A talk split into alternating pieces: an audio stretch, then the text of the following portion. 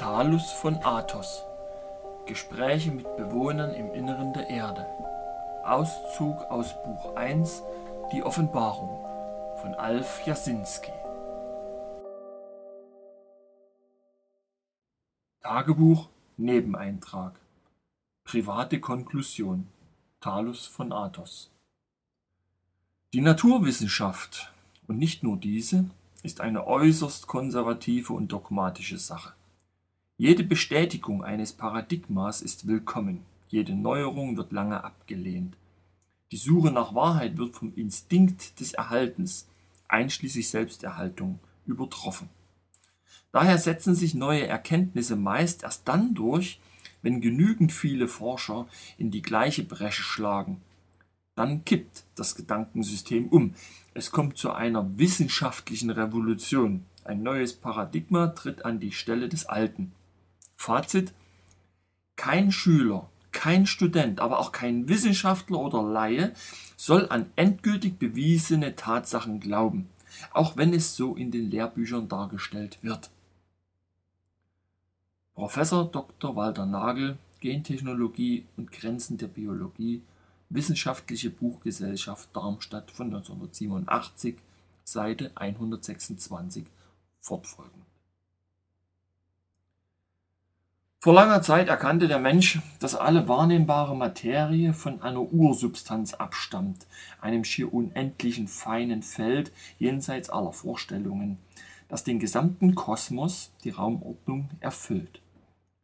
Akasha oder lichttragender Äther, auf welches das lebensspendende Prana mit kreativer Kraft einwirkt, ruft diese Phänomene ins Leben.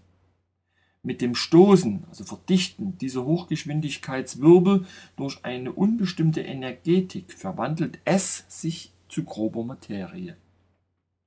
Nikola Tesla meinte mit dieser sinngemäßen Aussage, der Mensch könne mittels seiner eigenen Energetik die Akasha-Chronik anzapfen und benutzen. Das geballte Wissen daraus experimentell und faktisch einsetzbar für die Menschheit nutzen morphogenetisches Feld in den gleichen Topf geworfen, ohne zu erkennen, dass es sich hierbei um zwei unterschiedliche Ereignisfelder handelt. Materiell-technische Einfälle, Erfindungen, Erkenntnisse entstammen dem morphogenetischen Feld unseres Planeten Erde. Es handelt sich hierbei um eine geballte Ansammlung menschlichen Wissens seit Anbeginn der menschlichen Spezies hier auf Erden. Das Akasha-Feld ist ein kosmisches Feld der geballten Ansammlung kosmischen Wissens seit Anbeginn aller kosmischen Spezies im Universum. Das eine Feld mit dem anderen Feld gleichzusetzen, zeugt von dem Unwissen der menschlichen Spezies. Und eine bewusste Gleichsetzung durch Wissenschaft und Publikationen zeugt wiederum von einer bewussten Dummhaltung der Masse zum Zwecke einer Minderheitsführungselite. Ich möchte hiermit nicht behaupten, Nikola Tesla habe sich geirrt. Er verwendete die Bezeichnung Akasha lediglich nur in einem damaligen Mordgebrauch, der theosophisch gebräuchlich war. Seine Entdeckungen und Erfindungen waren reiner Natur und durchdrungen von einem Glauben, der Menschheit damit zu dienen und sie aus dem Zustand der Drangsal führen zu können. Er rechnete nicht mit einer schon damals mächtigen Gegenseite, den Energiemonopolisten, die alle seine Patente aufkauften, eher erpressten und in ihren Tresoren einschlossen. Somit wurde auch gleich dafür gesorgt, dass bis heute keine der Tesla-Erfindungen und andere Erfindungen weiterer Kollegen von ihm auf den Weltmarkt gebracht werden darf. Selbst nur für den Hausgebrauch eines kleinen Familienhaushaltes wäre die Verwendung einer dieser Erfindungen bereits eine Straftat, die massiv geahndet wird. Ein weiterer Faktor in unserer Geschichte der Niederhaltung ist der bautechnische Meldefaktor. Jede Form einer Energieversorgung wird streng von den Behörden überwacht und ein nicht unwichtiger Faktor dabei ist das Schornsteinfegermonopol. Das sorgt für die Überwachung von Heizungen. Für die Wasserversorgung und dessen Überwachung sorgt dieses Amt mittels Ableseuhren wie auch die Stromversorgung. Wird eine bestimmte Norm des Verbrauchs unterschritten, greift das Überwachungssystem durch Kontrollen. Wird der Verbrauch enorm unterschritten, dürfen Sie sich darauf gefasst machen, dass man Ihr gesamtes Haus gründlichst einer Inspektion unterziehen wird. Ein Ausstieg aus diesem System ist fast unmöglich. Es sei denn, man macht es langsam und ebenso raffiniert wie diese Lobby. Denn eine philosophische Lebensform, die weder viel Wasser, kaum Strom verbraucht und noch weniger Heizkosten verursacht, ist noch nicht verboten. Wer für sich selbst erkennt, wie sehr er bereits schon in den Krallen luziferischer Mächte ist, hat auch zugleich erkannt, wie er das System überlisten kann. Da er ständig von anderen überlistet und ausgebeutet wird, muss er sich deren Systematik zu eigen machen. Die freie Energie ist für alle kostenlos vorhanden, aber die Patente dafür sind eingefroren. Also, was kann man da machen? Nichts? Doch. Man nehme eine Prise von bereits durchgesickertem und eine Prise von bereits bekanntem. Versetze ein Drähtchen hier und füge ein Schräubchen hinzu, und schon ist es nicht mehr eine Patententsprechung. Wer Ohren hat, der höre. Wer Augen hat, der sehe. In diesem Sinne verlief eine Diskussion zwischen mir und zwei Vertretern aus dem Lager der Tomatenzüchter. Will heißen, mit zwei unverbesserlichen Schwarzsehern, die vor lauter Tomaten vor den Augen das Naheliegendste nicht erfassen. Manche Menschen erhalten zu ihrer Augenlieferung auch gleich zwei Tomaten, dafür kostenfrei mitgeliefert. Dieser Spruch ist nicht von mir, aber er gefällt mir. Vater Fritz Nachbar ein Großbauer und ein weiterer aus seinem Bekanntenkreis, ein Physiklehrer, saßen auf Fritz Terrasse, wo wir uns ausgiebig über ein vorangegangenes Seminar über Alternativtechniken unterhielten. Es ging um Solar- und Windkraftenergie, die konstant unter einem enormen Behördenbeschuss liegen. Laufende Erhöhungen von Besteuerungen, Gebühren und Abgaben, technische Überwachung und Standortverbote lassen erst gar keine flächendeckende und somit effektive Alternativenergie zu. Die Sprache ist hier nicht von kleinen Zusatzmodulen für Haushalte. Dadurch wächst das Denken in der Bevölkerung, mit jenen Alternativen müsse es auch nicht weit her sein. Eben auch das Denken, das unsere beiden Gesprächspartner aufwiesen. Auf obige Tatsache aufmerksam gemacht, stöhnte der Großbauer entnervt ich kann es schon nicht mehr hören, dass unsere Regierung an allem schuld sein soll und die uns stets das Geld aus der Tasche ziehen. Die Regierungen sind nicht die wahren Schuldigen, erklärte Fritz wiederholt. Sie sind auch nur bezahlte Handlanger in einem weltweiten Versklavungsprozess. Die wahren Schuldigen an diesem Dilemma sind wir selber. Wir lassen es einfach aus lauter Bequemlichkeit zu. Was hat denn das nun mit Bequemlichkeit zu tun, etwas zuzulassen, das uns vermeintliche Nachteile bringt? Knurrte der Physiklehrer kopfschüttelnd. Aber sicher ist es eine Bequemlichkeit, sich innerhalb seiner vermeintlichen Versorgung einem Diktat von Behörden und Monopolisten zu beugen. Sich dagegen auflehnen könnte ja bedeuten, von seinem Nachbarn schief angesehen zu werden oder gar sich mit den Behörden anzulegen, die ja ansonsten schon gut für uns sorgen, gelle? warf ich unwillig ein. Zum Beispiel Fritz, Wäre er kein Franziskaner und Kenner unterschiedlicher Wissenschaften, sondern ein gewöhnlicher Nachbar von euch, würdet ihr euch das Maul über seine autonome Energieversorgung zerreißen. Da er aber sowieso anders gestrickt ist, zwickt man halt ein Auge zu.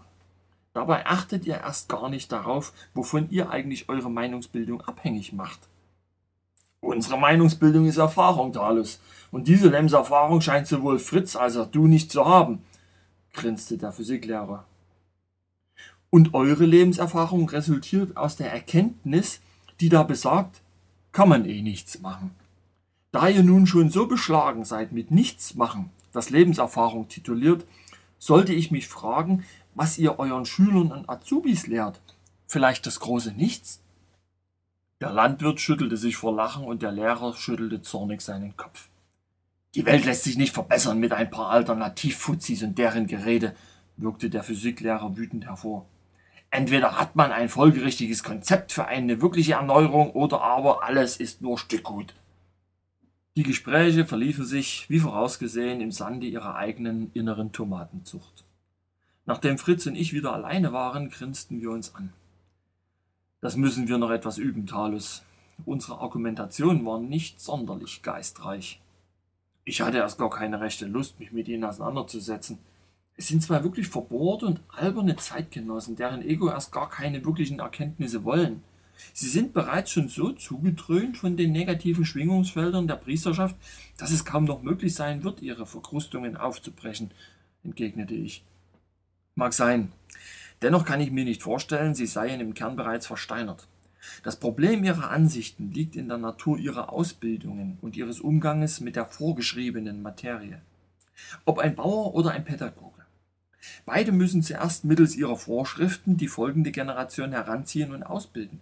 Sie können und dürfen kaum Alternativen verwenden, ohne dafür gerügt zu werden. Das bisschen Variieren, das man ihnen einräumt, ist eng bemessen und gekonnt ausgetüftelt, um einer aufkeimenden Systemkritik vorzubeugen. Erst wenn sie über das System stolpern, von ihm offensichtlich und persönlich angegriffen werden, können sie die Erfahrung ihrer Versklavung machen. Erst muss jemand fallen, durch Schmerz erfahren, wie es ist, sich neu zu erheben. Du magst recht haben, Fritz. Innerhalb dieser Grenzen habe auch ich gelernt. Dennoch verstehe ich oftmals nicht mehr, dass die meisten Menschen nach einem Fall wieder in die gleichen Fußstapfen treten. Das liegt in der Natur des Jahrtausende währenden Systems der geistigen Niederhaltung. Das menschliche Denken hat eine bestimmte Geschwindigkeit, worin es nicht zu höheren Einsichten gelangen kann. Erst eine Erhöhung der Denkgeschwindigkeit ermöglicht einem Menschen höhere Einsichten. Du weißt doch aus eigenen Erfahrungen, wodurch die menschliche Denkgeschwindigkeit gedrosselt wird. Durch Drogen, unter anderem legale, wie Alkohol, Tabak, Kaffee, Pharmaka, Fernsehen, Nachrichten, Bildungswesen, Obrigkeit, Religion, falsche Ernährung und eine Unmenge mehr. Wir selber bemerken, wie träge wir werden, wenn wir zu viel trinken oder rauchen oder zu viel schlechte Nahrung zu uns nehmen. Und wenn wir eine Zeit fasten, bemerken wir, wie wir immer klarer und schneller denken können. Ein Fasten beinhaltet aber auch, sich vielen anderen Ablenkungen zu entziehen, auf TV, Medienlandschaften, negative Musik und so weiter verzichten, sich selber ein eigenes Bild aus einer natürlichen Lebensweise herausziehen. Das geht nicht von heute auf morgen und manche Menschen sind auch in ihrer seelischen Entwicklung dafür einfach noch nicht reif. Hm, wir scheitern ja selber jeden Tag über unsere persönlichen Laster und Leidenschaften, gab ich zu verstehen. Auch wenn wir glauben, vieles bereits besser zu durchschauen. Vielleicht sind wir nur Theoretiker. Nicht so, wie du das nun gerade hingeworfen hast, mein lieber Talus. Zuerst muss man das System theoretisch erkennen und überwinden. Erst dann kann man in die Praktizierung gehen. Unser Leben besteht aus einem Ansammeln von Informationen dem Zusammenfügen von Faktoren und der theoretischen Synthese, aus der heraus es erst möglich wird, über eine Öffentlichkeitsarbeit einen immer größer werdenden Kreis von gleichgesinnten Menschen anzusprechen. Daraus entsteht ein Arbeitskreis, in dem sich Spezialisten jeglicher Couleur befinden, die wiederum praxisnahe Lösungen für positive Veränderungen finden. Ich habe in letzter Zeit viel darüber nachgedacht und kam zu einem etwas merkwürdigen Ergebnis. Möglicherweise ist es für unsere Arbeit gar nicht wichtig, die negativen Hintergründe weiterhin aufzudecken. Das tun bereits andere Menschen sehr gekonnt, sondern die positiven Entwicklungsmöglichkeiten für eine zukünftige, sich befreiende Menschheit zu beleuchten. Auch sollten wir weniger innerhalb einer pur spirituellen Metapher die Lösung suchen, sondern vielmehr in einer ausgewogenen Sprache auf die Aspekte der Machbarkeit hinweisen. Wenn ich zum Beispiel meiner Gattin eine spirituelle Inhaltlichkeit zu einer praxisbezogenen Machbarkeit erläutere. Geht sie daran, diese intuitiv und im Alltag zu erproben. Sie sagt mir dann, ob es funktioniert oder erst noch besser formuliert werden muss. Sie weiß stets, dass aus dem Geiste des Menschen heraus alles in Funktion gebracht werden kann, wenn wir es positiv und lebenserhaltend formieren und integrieren. Auch wenn manchmal eine dieser Erprobungen nicht sofort Wirkungen zeitigen, haben wir festgestellt, dass sich eine Wirkung doch allmählich einstellt. Was mir dabei sehr auffällt, ist der Gebrauch der Sprache, die wirksame Intonierung eines Gedanken, der sie im Materiellen manifestieren kann und wird. Wer das Wort erkennt und richtig gebraucht, kann damit wahrlich Berge versetzen. Voraussetzung dafür ist allerdings nicht eine brachiale physikalische Tätigkeit, sondern eine physische Energie, die etwas Zeit benötigt, sich in die Materie zu kleiden. Das heißt, wenn diese Gedankenenergie sich auf viele Menschen niederlässt, arbeiten diese Menschen gemeinsam an der physisch-materiellen Verwirklichung dieses Gedanken. Das ist auch der Machtfaktor der alten Priesterschaft, der manipulativen Logen.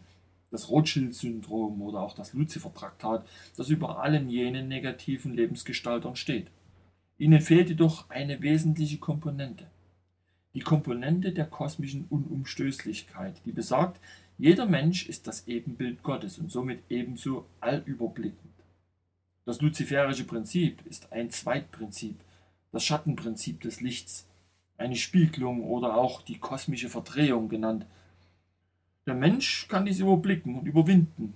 Dafür ist er ausgestattet. Luziferischen Lebewesen fehlt diese Komponente, aber sie können sie annähernd vorspiegeln. Und an dieser Vorspiegelung kann man sie erkennen. Mir fällt auch auf, dass immer von einer Siebenerschaft die Rede ist, aber nie von der Neuner-Komponente. Wie sie sich aus der Numerologie herausrechnen lässt, schob ich dazwischen. Nun ja, die ursprüngliche Siebener Priesterschaft, wie sie sich uns heute darstellt, ist eine Formation sehr alten Ursprungs. Die neuner Komponente, von der zurzeit vermehrt die Rede in bestimmten Kreisen ist, ist lediglich eine interne Abspaltung der Siebenerschaft, eine Unterordnung, wenn du so willst, die sich den Anschein einer verschworenen Gemeinschaft gibt, um wiederum Verwirrung zu stiften. Wie auch das Komitee der 300, der Rat der 33, Rat der 13, Pnei Brith, Grand Orient, schottischer Ritus, die Johannisgrade, der Rosenkreuzer, Freimaurer, Humanisten und noch viele mehr, wiederum nur Unterabteilungen sind. Es sind die Illuminaten, wozu die Rothschilds an Spitzennähe dieser Pyramide zählen, wie wir heute ganz offen nachlesen können, und dennoch alle Untergebene und Ergebene der Siebenerschaft. Diese wiederum die direkten Befehlsempfänger aus der luziferischen Sphäre. Es werden immer wieder neue Namen und Bezeichnungen hinzukommen und zu guter Letzt sich darüber nichts wirklich Neues entnehmen lassen. Das Neue an der ganzen Sache, und doch wiederum nicht, weil nur vergessen, ist die kosmische Komponente unserer Ursprünglichkeit aus dem Erbgut der Frillmenschen. Die Kontakte werden mehr, das Interesse für sie wird größer und der Widerstand der Siebenerschaft gegen sie nimmt enorm zu. Hieraus lässt sich ermessen, wer wirklich Freund und wer wirklich Feind ist. Ich hege eine seltsame Furcht, dass es zu einer Eskalation kommen wird, dass es eine tatsächliche Konfrontation zwischen Engel des Herrn und Engel der Finsternis geben wird, brummte ich innerlich unruhig. Es hat sie, und es wird sie wieder geben, Talus. Davon zeugen alle alten Schriften. Und dass wir Erdenmenschen darin verwickelt sind. Wie sich nun diese Konfrontation auswirken wird, können wir nur am Rande steuern. Sollte es der irdischen Menschheit gelingen, ihre Knechtschaft zu überwinden, könnte diese Konfrontation glimpflich ausgehen. Einer sich selbst befreienden Spezies kann das luziferische System nicht mehr viel entgegensetzen. Sie wird uninteressant und man sucht sich im Kosmos eben eine neue Spezies. Das Universum ist voll von Studienobjekten für Luzifer. Das klingt mir alles so locker aus deinem Munde, schüttelte ich lachend meinen Kopf. Gerade so, als würde dich das alles nicht sonderlich berühren. Es berührt mich in der Tat nicht mehr sonderlich. Obwohl ich dahinter eine ungeheure Faszination sehe, begreife ich aber auch, dass gerade in dieser Faszination die große Gefahr für den menschlichen Geist liegt. Die Erforschung der Finsternis besitzt einen starken Magnetismus, einen Sog in das Magische und die Erstarrung. Je tiefer ein Finsternisforscher in diese Materie dringt, desto verdichteter reagiert er. Er blickt in die Finsternis, ohne sie noch zu überblicken. Wer sie überblickt, erkennt in ihr den inneren Kern. Er muss sich nicht mehr in den Anschauungsunterricht in den Kern begeben, sondern er weiß bereits alles über ihn. Der Christusgeist, der sogenannte Heilige Geist, der in uns Menschen durch den gesamten Kosmos angelegt ist, ist die wirkliche Kraft der Überwindung. Er schafft den Durch- und Überblick im kosmischen Geschehen. Diese Kraft wird in den unterschiedlichsten Weisheitslehren anders benannt, ist aber stets die identische in ihrem Prinzip. Ganze wissenschaftliche Abhandlungen über das Christusprinzip sind verfasst worden, die man sich hätte ersparen können, wenn man die Bibel oder andere heilige Schriften wirklich eingehend studiert hätte. Selbst in einer verfälschten Bibel blitzt die Urwahrheit unvernichtbar hindurch. Diese Schriften sind keine Manipulationshilfen der luziferischen Mächte, sondern eine Hilfe von kosmisch lichten Kanälen, um den Erdenmenschen die kosmischen Prinzipien zu erhalten.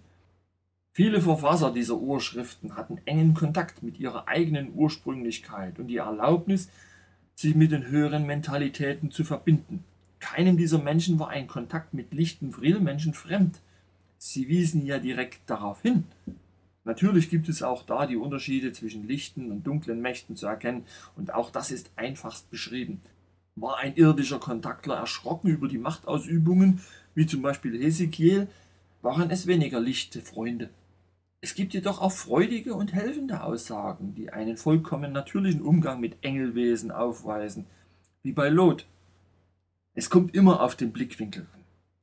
Wer nur an der Faszination der unterschiedlichen Außerirdischen und anderen, also Götter und Engel, kleben bleibt, kann auch nicht hinter die kosmischen Kulissen der Speziesvielfalt blicken. Es ist ja auch an den Göttern der alten Ägypter die Komponente einer bestimmten Spezies aus dem Weltraum zu finden, die weiter nichts aussagen soll, dass sie zwar intellektuell und technisch höher standen als die damalige irdische Menschheit, aber wiederum nur eine Spezies unter vielen war bzw. ist. Wenn wir uns nicht über das Spektrum der Erscheinungen erheben, werden wir immer nur Manipulation und die Faszination des Okkulten erblicken, aber nicht den inhaltlichen Sinn dahinter. Es ist ein Riesenunterschied, ob ich einen Teil des kosmischen Geschehens als Urgrund unseres Seins nehme oder alle Teile zusammen gleichzeitig überblicke.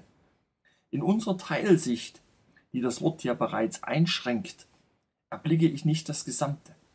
Indem ich das Gesamte überblicke, habe ich auch keine Angst mehr vor den Teilausdrücken. Die gesamte Schöpfung ist logisch überblickbar, wenn ich mir die Mühe mache, in den Worten der Schöpfung zu lesen. Das Buch der Schöpfung ist in uns abgespeichert. Wir können darin jedoch nur lesen, wenn wir unserer Geistseele völlige Freiheit gewähren, sich uns zu offenbaren. In unsere Gedanken fluten dann so viele und ungeheuerlich schnelle Erkenntnisse ein, die einem wie ein Wunder anmuten. Und wir können dadurch mit den anderen auch in eine übermittelnde Verbindung gelangen.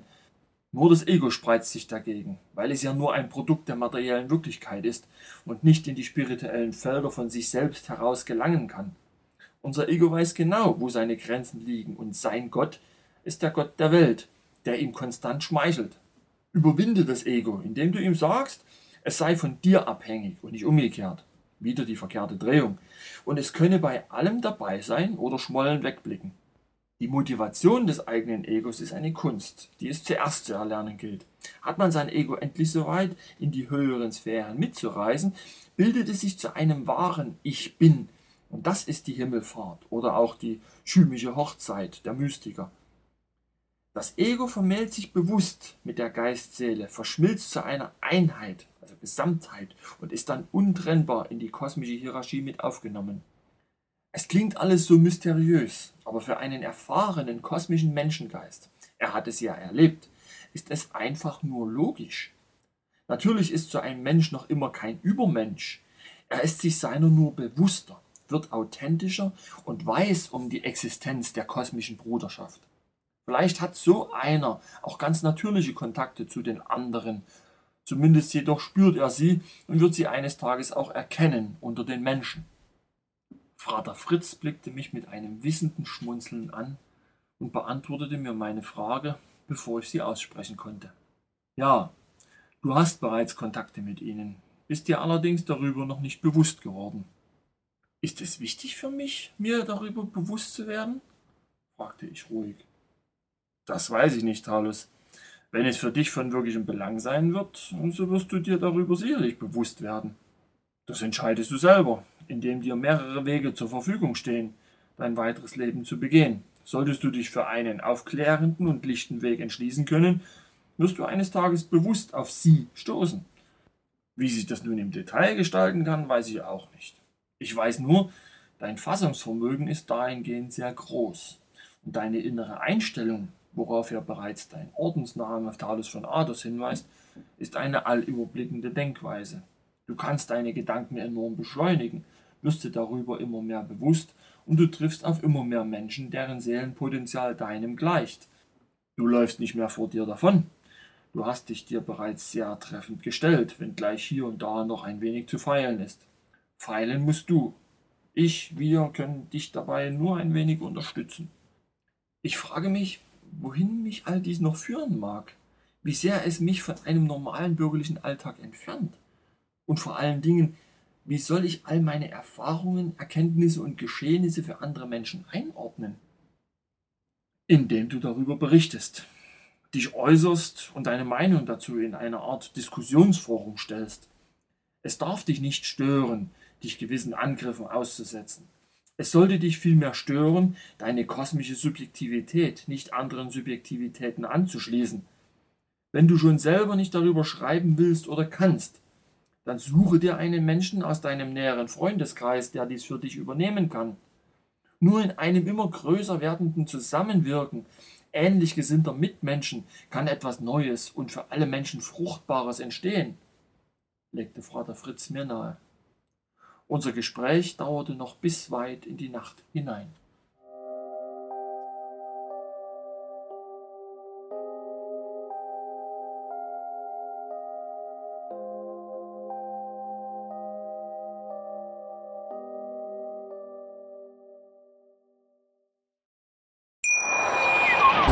Schatz, ich bin neu verliebt. Was? Da drüben. Das ist er. Aber das ist ein Auto. Ja, eben. Mit ihm habe ich alles richtig gemacht. Wunschauto einfach kaufen, verkaufen oder leasen. Bei Autoscout24. Alles richtig gemacht.